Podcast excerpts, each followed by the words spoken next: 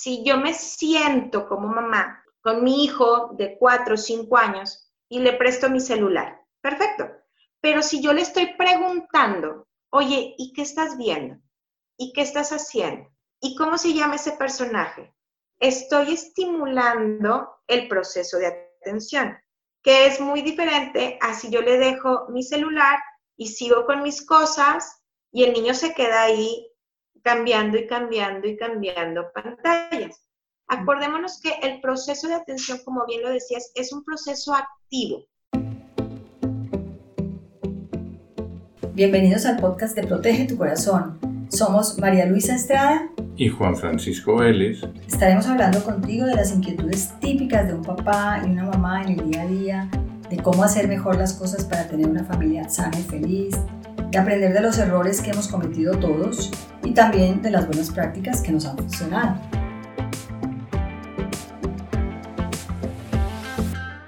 Buenos días, buenas tardes, buenas noches. No sabemos a qué hora nos estás escuchando, pero cualquier momento es bueno para escuchar un buen podcast y hemos tratado siempre de traer temas que sean útiles para ti como papá, como mamá, temas que te van a dejar eh, pues, herramientas para aplicar incluso muy inmediatamente. Y hoy para esto hemos invitado a una persona bien especial, es Nora Zambrano, quien es, además de, de que es esposa y mamá de tres hijos, ya de 13 años, de 7 y de 4, licenciada en psicología y con máster en asesoramiento educativo familiar en el Centro de Estudios Universitarios Villanueva de Madrid. Es miembro de la Asociación de Psicólogos Escolares de México. Además, trabaja como psicóloga en el IEM y además es docente y supervisora clínica de las carreras de psicología y pedagogía en el Centro de Estudios Universitarios. O sea, como ven, bastantes cosas bien importantes para el tema que vamos a ver hoy con ella. Ella además atiende en consulta privada y escribe en la columna En Palabras de los Psicólogos en el periódico Horizonte de Monterrey. Pues Nora, bienvenida a nuestro podcast. Estamos muy contentos de que por fin se nos dio la oportunidad de juntarnos contigo, porque siempre por cuestiones de horarios nos cuesta a todos de agenda. Ay, pues primeramente, pues muy agradecida este, por el espacio. Ustedes pues ya, ya tenemos rato de estar platicando, ya tenemos rato de estar conviviendo en diferentes espacios, este, pero pues un honor este, que me hayan invitado y como dices, por fin coincidimos en, en momentos y en tiempos. Ahora sí que lo que nos trajo la contingencia. Exactamente, así es. Hemos, las bondades de la contingencia es que por fin el horario se nos hizo más fácil, ¿no? Así, es. Bueno, pues tenemos como que muchas cosas y justamente pienso que podríamos empezar hablando de una inquietud que tienen ahora los papás y es el uso de las pantallas de los niños, porque claro, los niños están sentados desde las 8 de la mañana, no sé, hasta las 2 de la tarde, eh, simulando que están en el colegio, pero desde su casa conectados a una pantalla.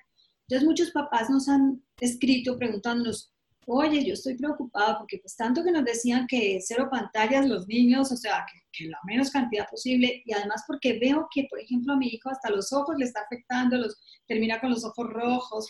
Entonces, como que es una inquietud muy del momento. ¿Qué le dirías tú a esos papás? ¿O tú qué piensas de esto? ¿Qué, qué nos dirías? Mira, definitivamente, este, María Luisa, es una realidad sí es una realidad que los niños están teniendo una exposición mayor a este tipo de, aparatos, el iPad, la computadora o el medio. ¿sí? Yo lo que opino al respecto es que es cierto, sí, o sea, no puedo negar que, ay, es que no se conectan, no, sí se conectan y sí se conectan un tiempo prolongado, ¿de acuerdo? Entonces, pero tenemos que mesurar un poquito también a los papás y como papás mesurarnos, ¿verdad? Porque si es mucha la inquietud, porque incluso a mí me han llegado comentarios de que si se alteran los periodos de sueño por tanta exposición a la luz blanca de, de los dispositivos, entonces hay una realidad que tenemos que empezar a mesurar y trabajar con ella. Este, es bien importante como, como papás y, como docentes que estamos a veces estamos implicados, el entender que estamos en un paréntesis, ¿sí? O sea que definitivamente si a mí me dices, Nora, ¿tú recomiendas que un niño de seis años esté siete horas conectados frente a la computadora? No, pues yo no te lo recomiendo, ¿verdad? Sí, pero ahorita estamos en un paréntesis muy, muy específico que se llama, ahora sí que COVID o coronavirus, ¿no? Entonces tenemos que aprender sí, que este paréntesis, esta es la herramienta que tengo para poder acceder a esos objetivos y conocimientos que la escuela me está proporcionando. Ahora, es importante poner atención, por ejemplo, a, las actividades. En las que a mí me toca supervisar con mis hijos, son exposiciones de alrededor de 35 minutos por clase, ¿sí? Con un periodo de descanso de entre 20 y 25 minutos entre una frecuencia y otra, ¿sí? Entonces, por ahí es importante ir así como que, ay, mira, eh, identificando esos espacios, ¿sí? y pues en lugar de que el niño siga frente a la computadora, y pues podemos empezar a hacer otro tipo de cositas que se distraiga, este, que adelante algún proceso de escritura que tenía por ahí pendiente. ¿Sí me explico, María Luisa? Porque si de repente vemos el todo y es muy impactante, pero si lo analizamos, o sea, dices tú, bueno, sí, sí es un tiempo, pero con periodos de descanso, ¿sí? para que el niño pueda aprovechar y hacer otro tipo de cosas. Sabemos que estamos en un periodo de escuela, pero pues así como en la escuela hay espacios para, pues puedes ir al baño, tienes tu recreo, tienes este momento para convivir, también lo podemos ir creando dentro de este espacio virtual que, que nos toca ahora sí que vivir en estos momentos. Ya cuando termine el COVID-19, eh, la normalidad en todos los sentidos se va a recuperar. Entonces, los alumnos ya no van a estar en las mañanas en jornadas de 36 minutos o 40 y después un descanso así alternado. Van a estar en sus clases, ya no virtuales, sino presenciales.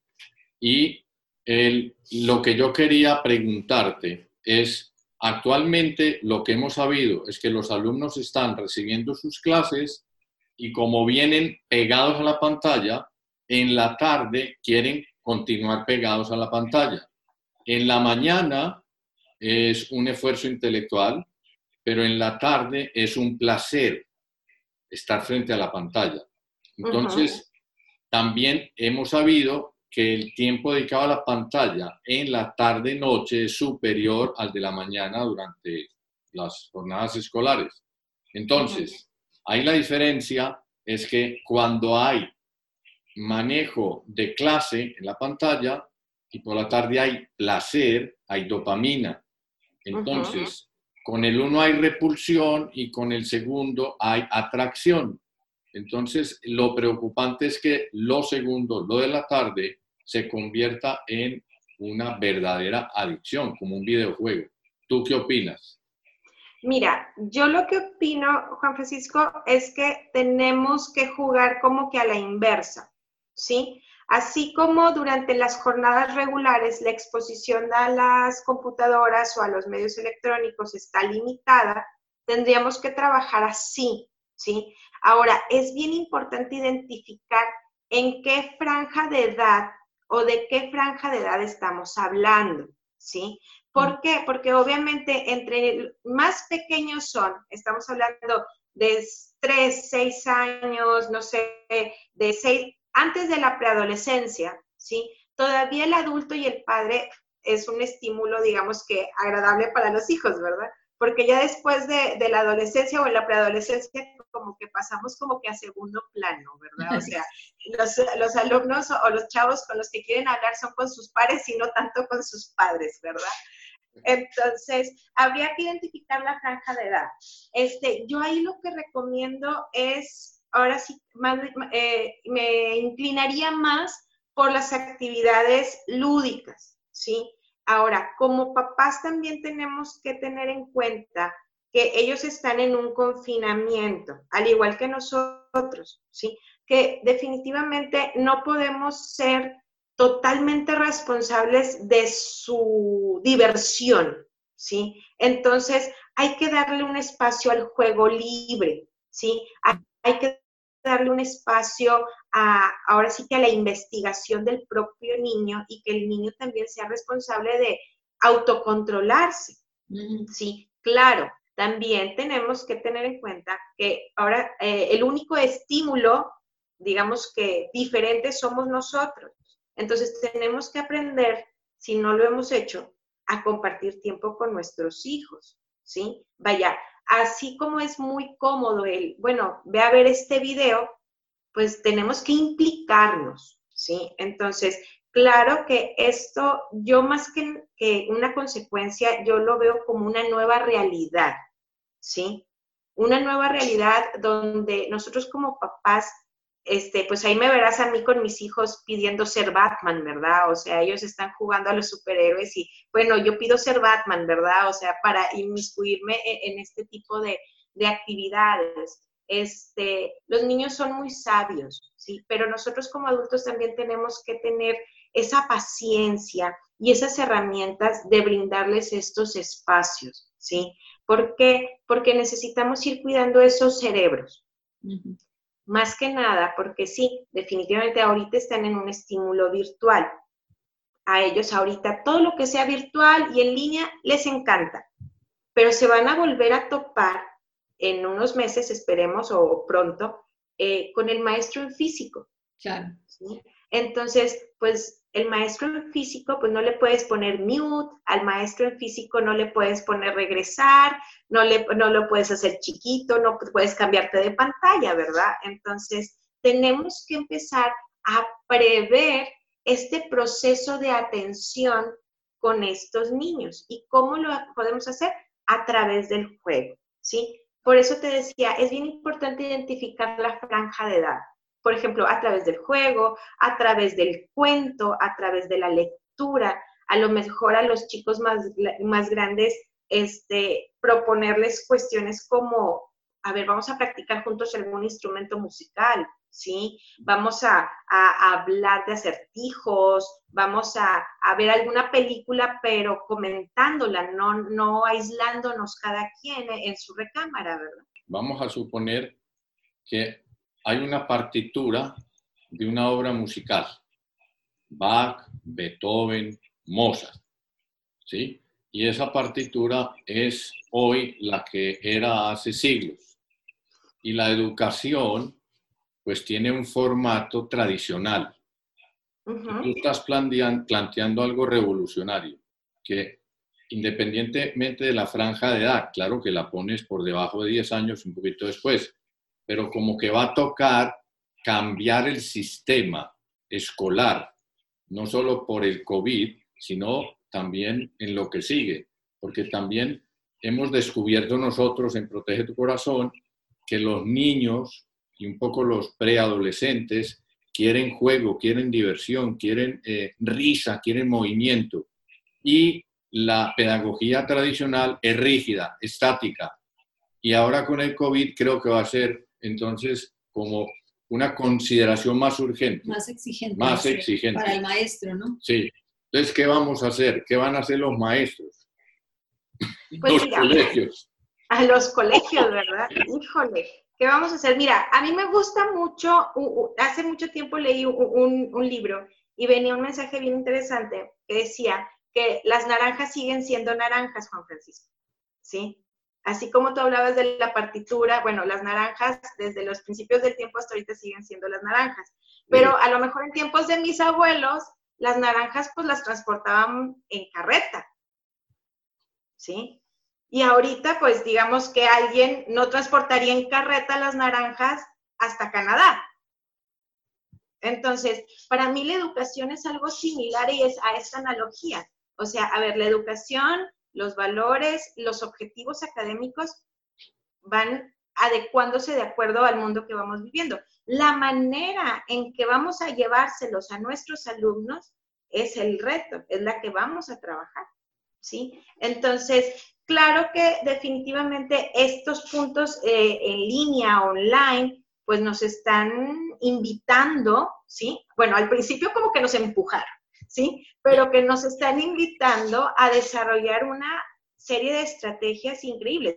Yo te puedo decir que compañeros míos dicen, oye, es que es maravilloso esto de la tecnología, o sea, el estar compartiendo y el tipo de aprendizaje que se está generando es impresionante. Ahora nos tocará, bueno, este, como decía yo al hace un momentito, vivir y adecuarnos a esta nueva realidad, porque saliendo del confinamiento, pues no vamos a encontrar el mundo como lo dejamos, va a haber sus diferencias y nos tocará a nosotros lidiar con ellas y como docentes y padres de familia hacer los ajustes pertinentes. Pero bueno, tú decías eso, eh, nos tocará prever que el niño va a regresar al aula y que el aula de todas maneras pues no es exactamente igual a estar sentado en tu casa frente a la pantalla. Eso es necesariamente, por más que utilices herramientas tecnológicas dentro del aula, pues nunca va a ser igual.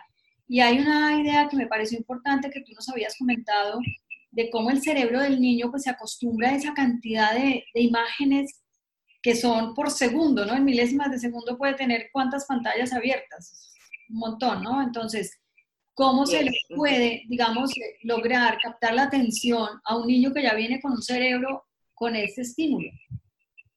Muy bien. Aquí, por ejemplo, yo creo que hacer uso, a ver, perdón, ¿para el maestro o para el padre de familia? Bueno, es que, digamos, lo interesante, porque además tú tienes la, la, las, dos, las dos vivencias, ¿no? Porque como maestra y psicóloga y también como madre de familia.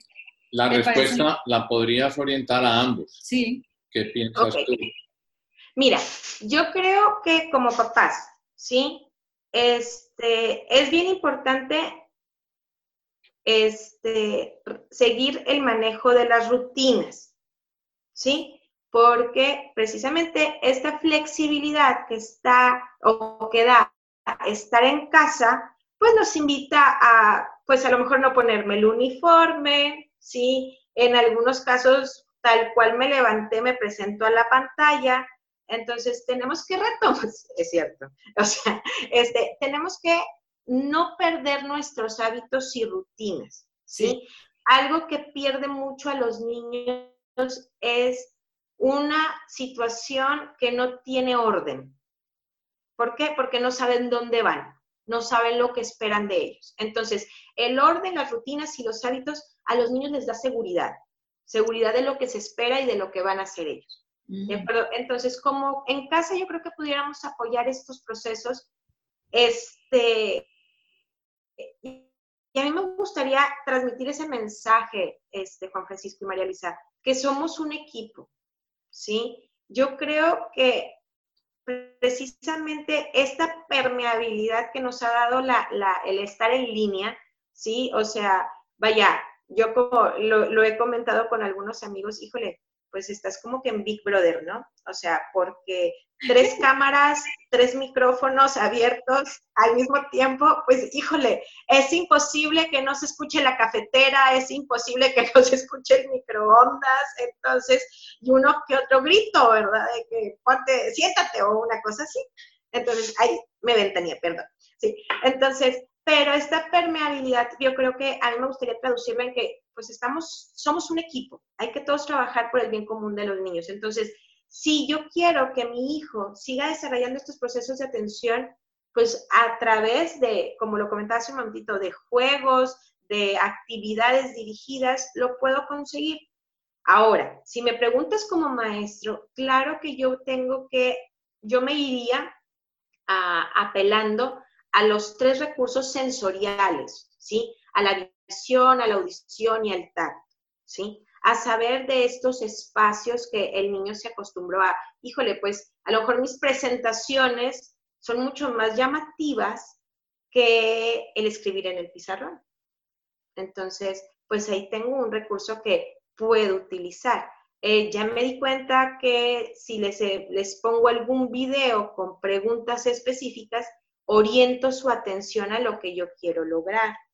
¿De acuerdo? Entonces, y otra cosa que, yo había visto en el manejo de adolescentes eh, en algún curso, o sea, las redes sociales pues son el modo de comunicación de los adolescentes, no se las podemos quitar, ¿sí? Entonces, también hacer uso de, de, esas aplicaciones que ellos usan tanto, pero con un fin constructivo. O sea, por ejemplo, pues hay muchas cosas en Instagram o en Facebook de hacer encuestas, de hacer preguntas, de, eh, eh, vaya, cuestionar a sus mismos pares acerca de algún tema. Entonces, pues claro que les va a encantar, ¿verdad? Oye, pues me encargaron hacer una, encuesta por Instagram. Oye, qué interesante. O vas a hacer un comercial acerca, no sé, de, de, la ecología y el que tenga más, más likes, o sea, no sé si hay un reconocimiento, ¿tú crees que no les va a interesar? O sea, claro que lo van a hacer. Entonces, yo creo que eh, eh, esta contingencia es lo que viene también a traer, o sea, a, innovar. Y claro que están saliendo aplicaciones y están saliendo este, metodologías sumamente interesantes acerca de esto. Entonces, pues yo creo que es, ahora sí que subirnos al barco. Sí, totalmente. Y, y, yo creo que en la pedagogía eso de subirnos al barco se está hablando desde hace unos años, pero esto está empujando mucho a hacerlo. Entonces, el, tú hace como un mes o dos, no, un mes no, porque estábamos confinados. ya estamos confinados hace un mes, ¿no? Hace por ahí dos meses. Hace dos meses y medio. Mm. Tú, en una conversación que tuvimos, eh, nos decías, bueno, es que ahora estamos diagnosticando mucho TDA para niños que van a ingresar al proceso de escolarización. Y yo te pregunté sorprendido, pero ¿cómo así? Si el TDA es, mm, pues hasta donde yo sé, pues es, un proceso muy, muy heredado, muy, muy, bueno, heredado no, muy congénito.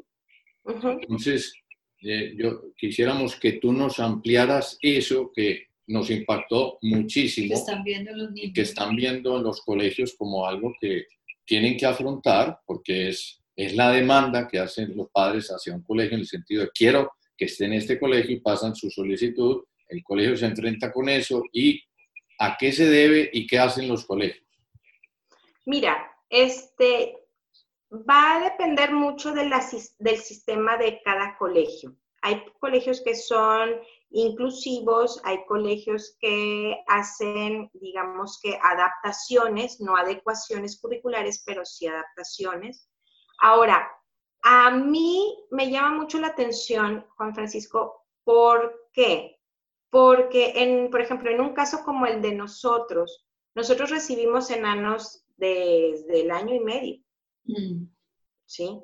Donde muchas veces al proceso de ingreso, ¿no? pues es un niño como regular, ¿no? Pasa como un niño regular. Sí nos hemos topado con este tipo de situaciones al momento que quieren ingresar a grados superiores, ¿sí? O sea, eh, ya un primero de primaria. Pero lo que nos está llamando la atención es que ya dentro de nuestra población, esa que no pudiste identificar al principio por edad, al momento en que se enfrentan ya a demandas, ¿sí? curriculares muy claras, como son los eh, grados de primaria, empiezan a manifestar este tipo de conductas. No te puedo decir un número específico, pero, por ejemplo, en mi caso que ya eh, tengo en, el colegio en el que yo laboro este, 13 años, vaya, algo que veías uno o dos por generación, estamos viendo una cantidad mayor por salón, ¿sí? O sea, y niños este, que diferentes este, demandas, ¿sí? Ahora, algo que yo comentaba es que muchas veces al momento de hacer evaluación, los síntomas o los rasgos no coinciden totalmente con el perfil. ¿Te acuerdas que lo, comentábamos?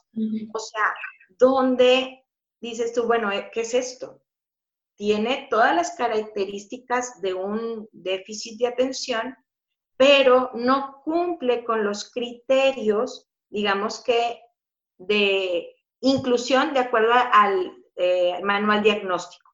¿Sí?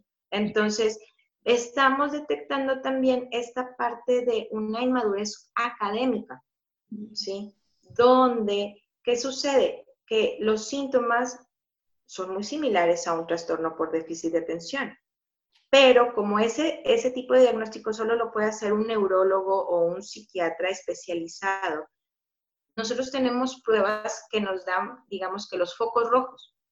Entonces, se nos empiezan a, a manifestar y nos llama la atención de que, bueno, pues, ¿qué, qué, qué es lo que está pasando, verdad? O sea, y ahí es donde vemos un poquito este, la exposición a las pantallas que decíamos al principio, este, la, digamos que el seguimiento en las indicaciones de, de poner atención en algunos casos, etcétera. Y cuando dices exposición a las pantallas y estamos hablando de niños, eh, entonces quiere decir que muy pequeños, quiere decir que a, los tres años están expuestos o antes, y si esa exposición continúa o crece, entonces este tipo de síntomas también aumentan. Y en contra, en contra del proceso intelectual. Entonces, ¿qué, qué, qué se aconseja?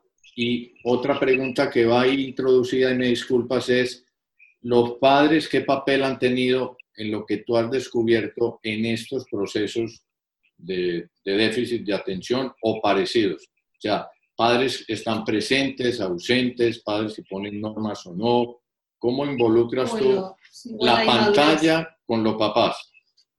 Mira, la pantallas con presencia de padres. Con presencia de papás y pantallas. Mira, es que es bien interesante, Juan Francisco, porque, vaya, la exposición a las pantallas, ok, pero si yo me siento como mamá con, un, con mi hijo de cuatro o cinco años y le presto mi celular, perfecto. Pero si yo le estoy preguntando, oye, ¿y qué estás viendo? ¿Y qué estás haciendo? ¿Y cómo se llama ese personaje? Estoy estimulando el proceso de atención, que es muy diferente a si yo le dejo mi celular y sigo con mis cosas y el niño se queda ahí cambiando y cambiando y cambiando pantallas. Acordémonos que el proceso de atención, como bien lo decías, es un proceso activo. Entonces, ¿qué es lo que yo tengo que, verificar? Bueno, saber que el proceso de atención tiene, ¿cómo decirlo?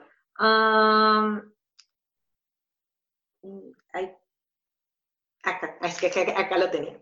Procesos, o sea, que son el volumen, la estabilidad y la dirección. ¿sí? El volumen, pues, es la cantidad de estímulos a los que yo puedo atender. ¿De acuerdo?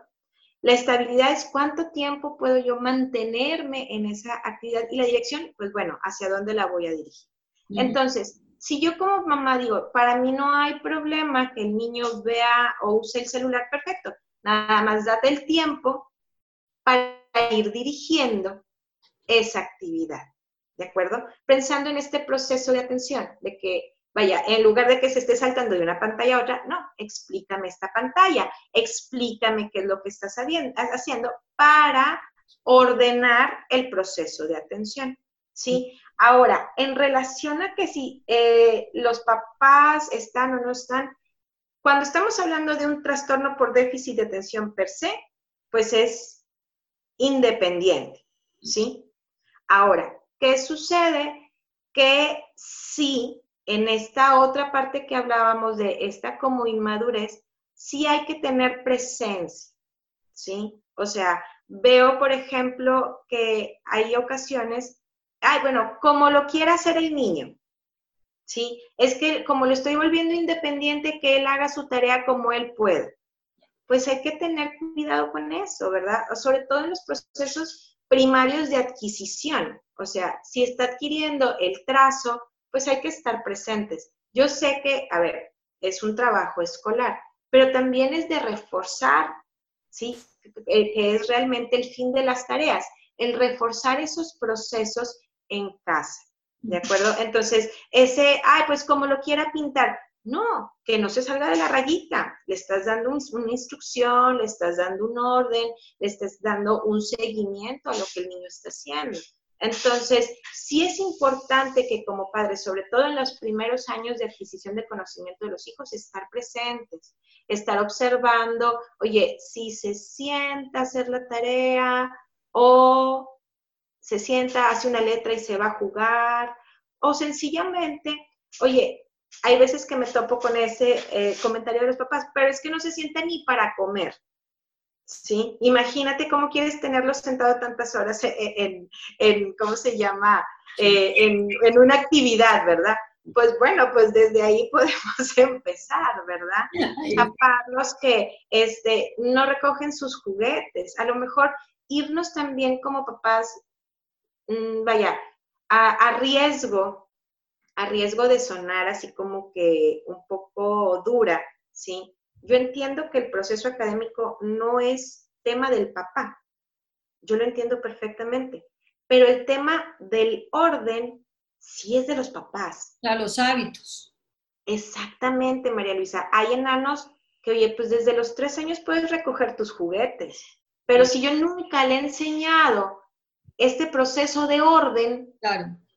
¿Sí? Si este, esta, el, comer como helicóptero me parece algo, ah, pues así come él, este, pues sí me explico, o sea, y son procesos que yo como mamá, sin tenerme a lo mejor que sentar este, y a darle la clase, pero lo puedo reforzar.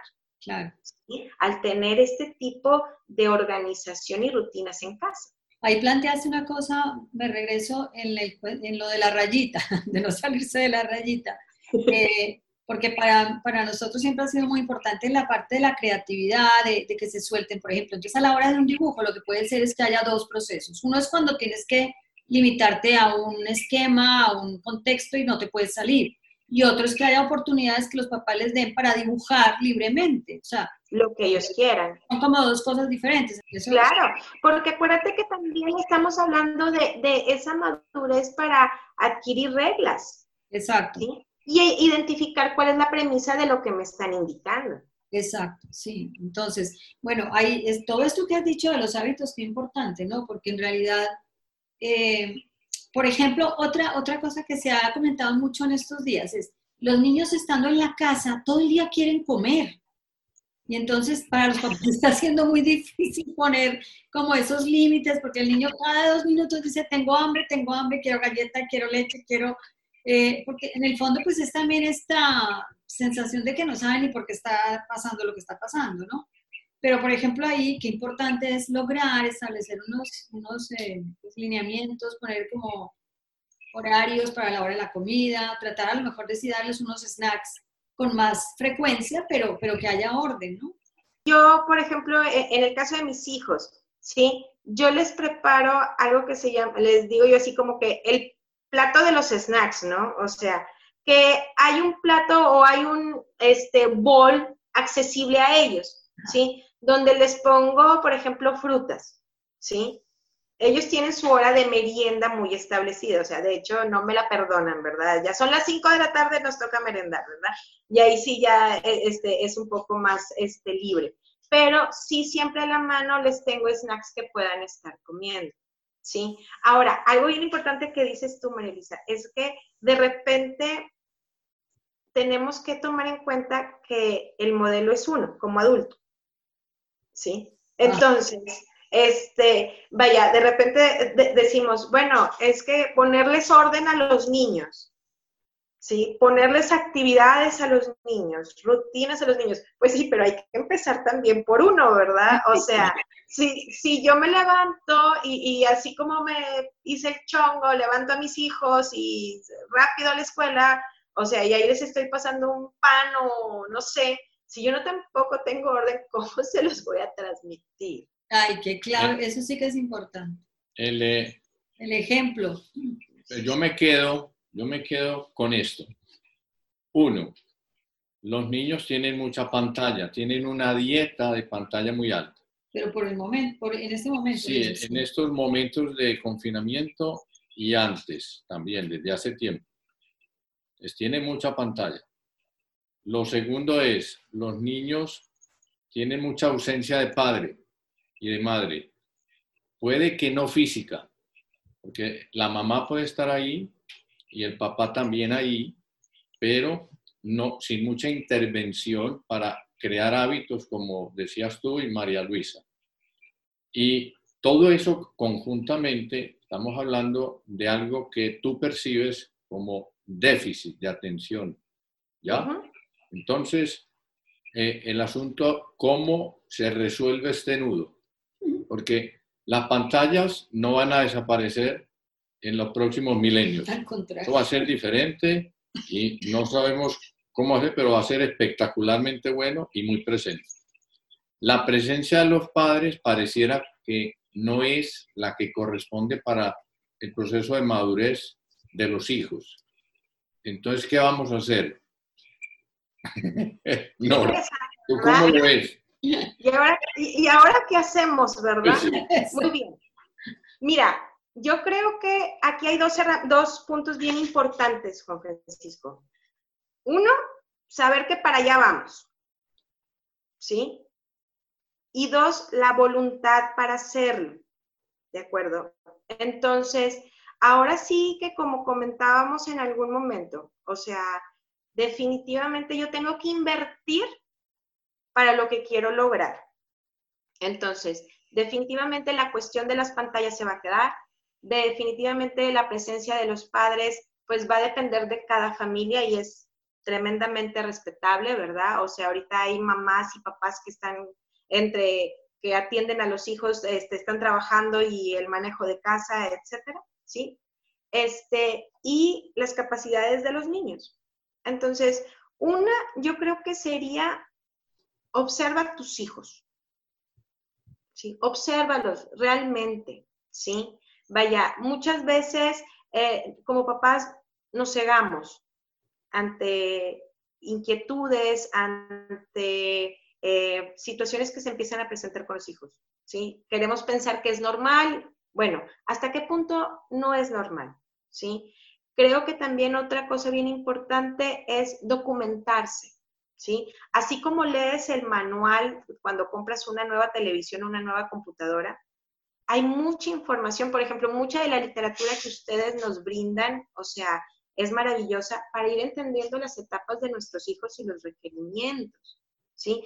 Yo creo que como papás, yo creo que le apostaría a un papel activo, a, una, a un papel presente, ¿sí? Ahora, el estar presente no significa tampoco estar 24/7, pero sí, si mis tiempos y tener yo muy claro, por eso decía yo, empezar por uno mismo, si yo sé que mis tiempos son, híjole, puedo estar con ellos dos horas, tres horas al día, pero son tres horas de ellos, ¿sí? No tres horas compartidas con el celular y, con los mensajes de la oficina, o sea, yo creo que por ese lado.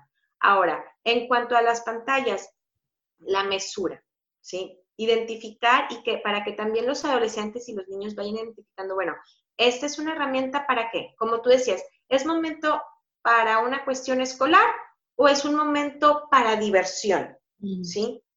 Y hacer una mesura de esos momentos, ¿de acuerdo? Ahora, apostarle, como este, creo que se lo comentaba María Luisa, apostarle, por ejemplo, en este momento, que pues yo sé que no puedo irme al gimnasio, yo sé que no me puedo ir a correr, pues me mesuro en la comida, ¿verdad? Antes de que empiece a rebotar.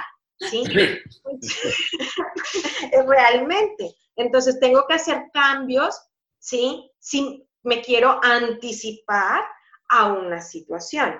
Si yo ya estoy viendo que mi enano no se sienta a hacer la actividad, que no completa este, eh, los procesos, pues voy a tener que trabajarlo un poquito más por ese lado. ¿sí? Y atender recomendaciones, ¿no? O sea, si yo quiero que mi hijo le ponga atención a la, a la maestra, pues, pues vamos a empezando que me ponga atención a mí, ¿verdad? O sea, Exacto. Claro, que cuando tú le hables te ponga atención, que responda a las reglas, pues o a los, a los requerimientos que les haces y así, ¿no? Exacto. No, buenísimo ha sido, este tema ha estado buenísimo, de verdad que mucho para hablar y sobre todo lo mejor es esa, porque tú tienes esa experiencia como psicóloga, como maestra y como mamá, o sea, fabuloso, es una maravilla, tienes una visión súper completa eh, que, que, ayuda bastante, ¿no? A tener unos lineamientos. Por cierto, ¿qué consejo le darías como a los papás así para tener en cuenta estos días que están, porque esto todavía va a seguir, es más, no sé ustedes cómo van viendo lo de la apertura de los colegios.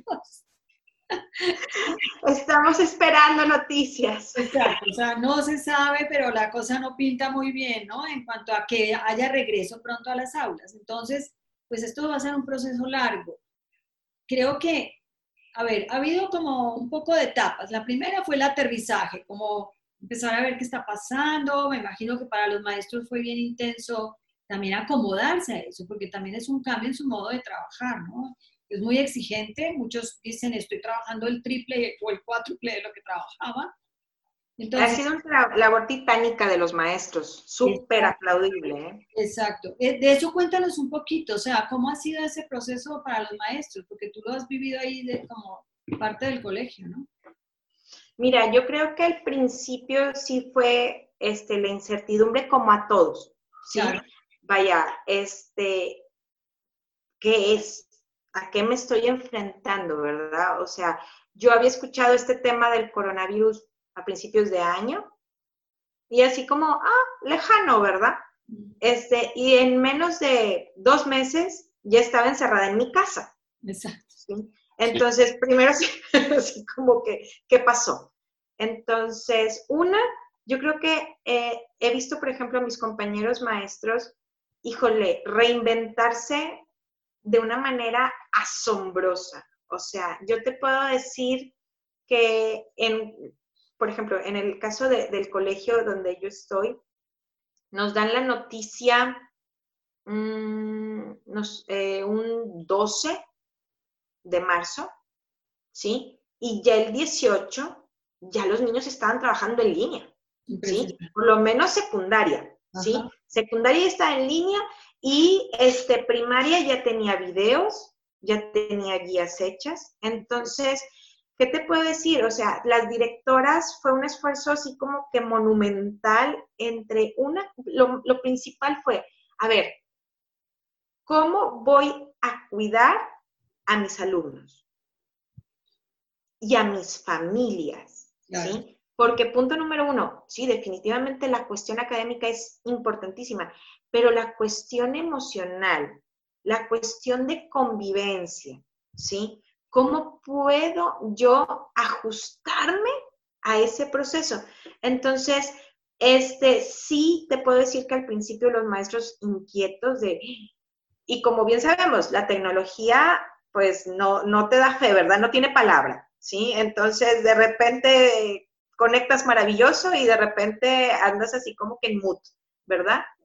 Entonces, yo la verdad he visto a mis compañeras, o sea, crecer de una manera exponencial como docentes, echar mano de recursos que yo creo que ni ellas mismas sabían que lo tenían y, y estar teniendo, te lo digo, yo lo veo también como mamá, o sea, que mi hijo pueda estar viendo a su maestra de kinder, ¿sí? O sea, estás hablando de un enano de cuatro años, de kinder, y están haciendo plastilina, y están haciendo escarcha, y están haciendo, y, el niño feliz y contento porque aparte ve a sus amigos y cantan, o sea, te dice oye, pues eso ahora sí que estamos, no estamos juntos, pero sí unidos, ¿verdad? O sea, ese, e, esa calidez que transmiten las maestras a los alumnos es sorprendente, ¿verdad? Qué bonito, eso ha sido bien bonito. No, una experiencia increíble, es algo inolvidable, definitivamente. Hay, una... Y eso, y eso, ¿no? Porque nos va a tocar hacer historia, ¿no? Ahora sí que este, yo me ponía a leer y decía, bueno, ¿Cuándo fue la última vez que Monterrey pasó por algo similar? Pues yo creo que cuando la gripe española en el 1920.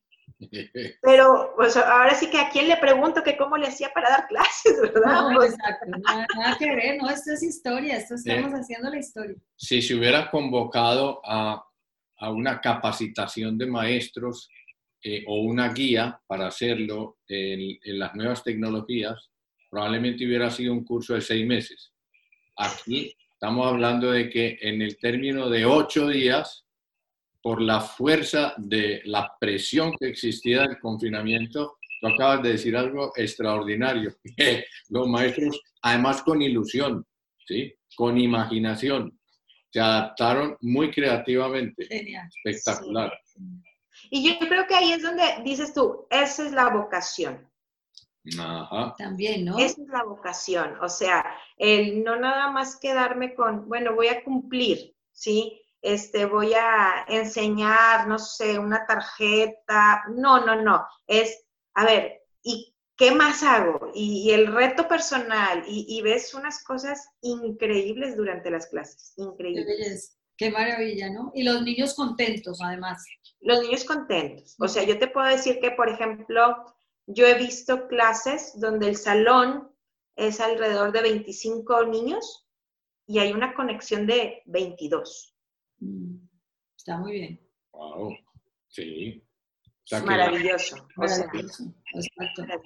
O sea, que dije yo, bueno, a lo mejor la primera semana por la novedad. Ajá.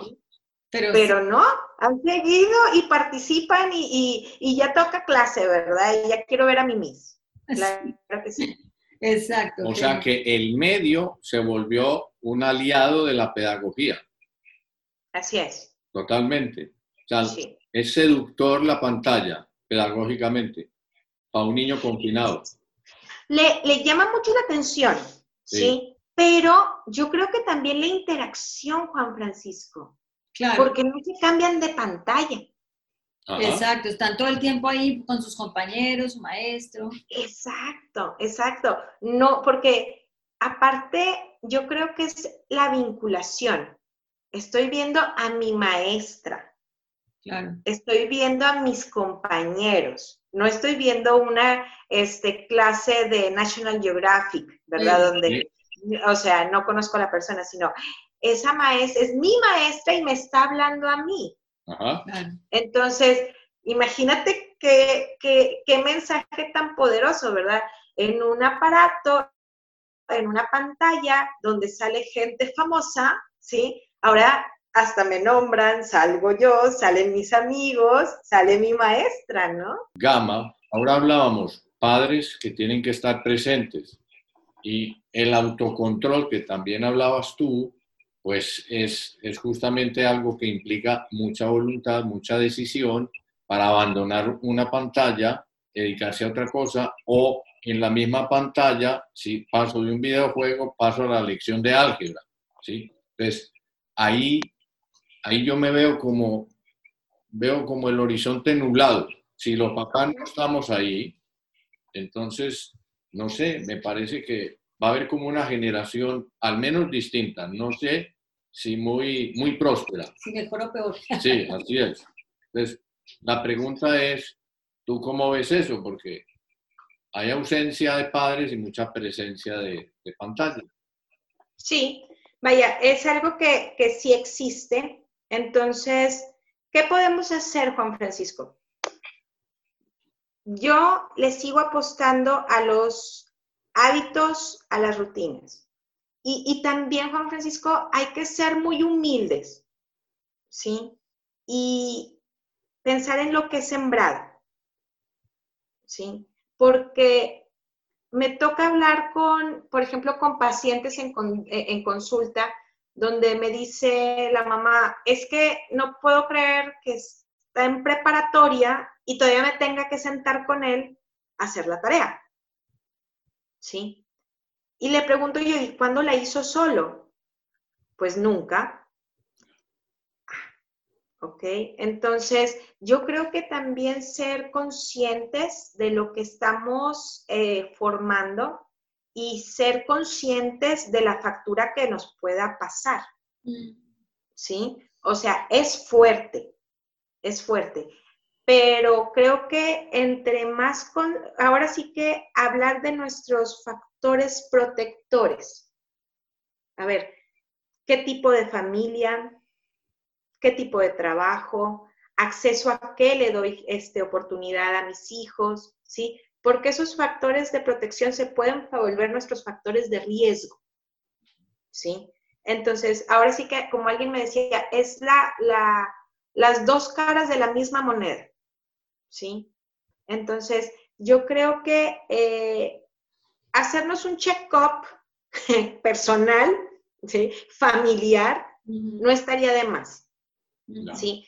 Todavía nos falta salir, ¿sí? Y ver qué nos vamos a encontrar afuera. Todavía falta eso. ¿sí?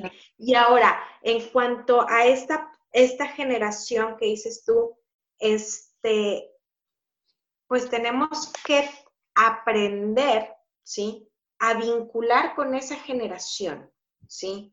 ¿Por qué? Porque esa va a ser la generación, como tú dices, pues sí, pero probablemente voy a ser mi próximo doctor, o vaya a ser el, ingeniero este, de mi casa, o vaya a ser el presidente, ¿verdad? O sea, entonces, este, yo creo que como sociedad tenemos que apostarle a, trabajar con estos chicos, ¿sí? A enseñarles ahora sí que el bien hacer, decía un maestro mío de la maestría. O sea, tú acostumbra a los chicos a disfrutar de las buenas cosas y de lo bien hecho, mm. ¿sí? Para que lo busquen, ¿sí? Y no, no estoy hablando de una cuestión económica, pero sí de, oye, cenar en una mesa despejada, no llena de libros, ¿sí? Este, tener una cama, una recámara ordenada, o sea, ¿por qué? Porque eso es lo que tú vas a buscar. Estuve eh, dando un taller de Protege tu Corazón, entre los presentes estaba el decano de la Facultad de Medicina de una universidad. Y él hizo muchas preguntas durante el taller y en un momento dado comentó que alumnos suyos que había tenido por años en su facultad Después, cuando los veía en las prácticas médicas, notaba que cuando llegaba un paciente y había que hacer un diagnóstico, entonces tomaban el celular y el dictamen médico, el pronóstico, surgía de, de los datos del celular, no de lo que él había aprendido o no había aprendido. Entonces él, como decano, decía, yo que soy director de carrera de una universidad prestigiosa, entonces, ¿qué está pasando con la docencia en la universidad? Porque eso es muy asustador. Bueno, pues entonces, Juan Francisco, hay que enseñarlos a buscar buenas fuentes. Exacto. O sea, si lo van a hacer como quiera, entonces nada más que no busquen No, seguro ya lo saben. Igual puede ser un proceso que ellos hagan para reforzar, igual ellos lo saben, pero quieren ver para comprobar que sí están en el... Bueno, correcto, él decía que no era refuerzo, él decía que la memoria la memoria no se, no se cultiva en el proceso de formación como médico, sino que se la entregaron ahí a la memoria digital. Bueno, es lo que nos pasa con los números telefónicos, uno ya no se los aprende. ¿Sí? No, ya no. No, no, no, ni las direcciones. Exacto. Ni las direcciones. O sea, antes que eran buenísimos, o sea, para identificar, por ejemplo, yo me acuerdo de mi abuelo que en paz descanse, que él te podía nombrar todas las calles del centro de Monterrey en diagonal, eh, ahora sí que en horizontal y en vertical, ¿verdad? O sea, ¿y cuál iba una con cuántas? Y le decía yo, pues, y, tenías un mapa. Me dice, no, pues es que siempre andaba caminando, entonces me las aprendí a pie. Ah, pues qué padre, ¿no? Ahorita le dices a un niño, o sea, ¿cómo se llama? O sea, ¿cómo llegas a tu casa desde un punto diferente al que regularmente te muebles? Y te dice, pues, con el Google Maps. Exacto. Sí, sí, sí, Bueno, Eso, eso me alivia un poquito frente a las contingencias de salud. Esperemos que Ay, Nora, muchísimas gracias por tu tiempo. Ha sido buenísimo y muy interesante conversar contigo. Sí. Y seguramente que ustedes. todos los que nos escuchan lo van a disfrutar bastante y les va a ser muy, muy útil, de verdad. Sí, Nora, pues muchas gracias y que sigas pues aplicándote mucho en tu doble tarea o triple tarea. Además, esa sonrisa que muestras en pantalla me hace pensar que eh, eres una buena psicóloga porque no pones cara de seria. Lo es, lo es. No, no, no. Pues ya, la vi suficientemente seria, Juan Francisco, hay que reírse. Exacto. Muy bien, un abrazo y muchas gracias. Cuídense bastante, este, espero verlos pronto. Muchas gracias por la oportunidad de estar con ustedes. Exacto, bueno. A ti, muchas gracias. Adiós. adiós, bye.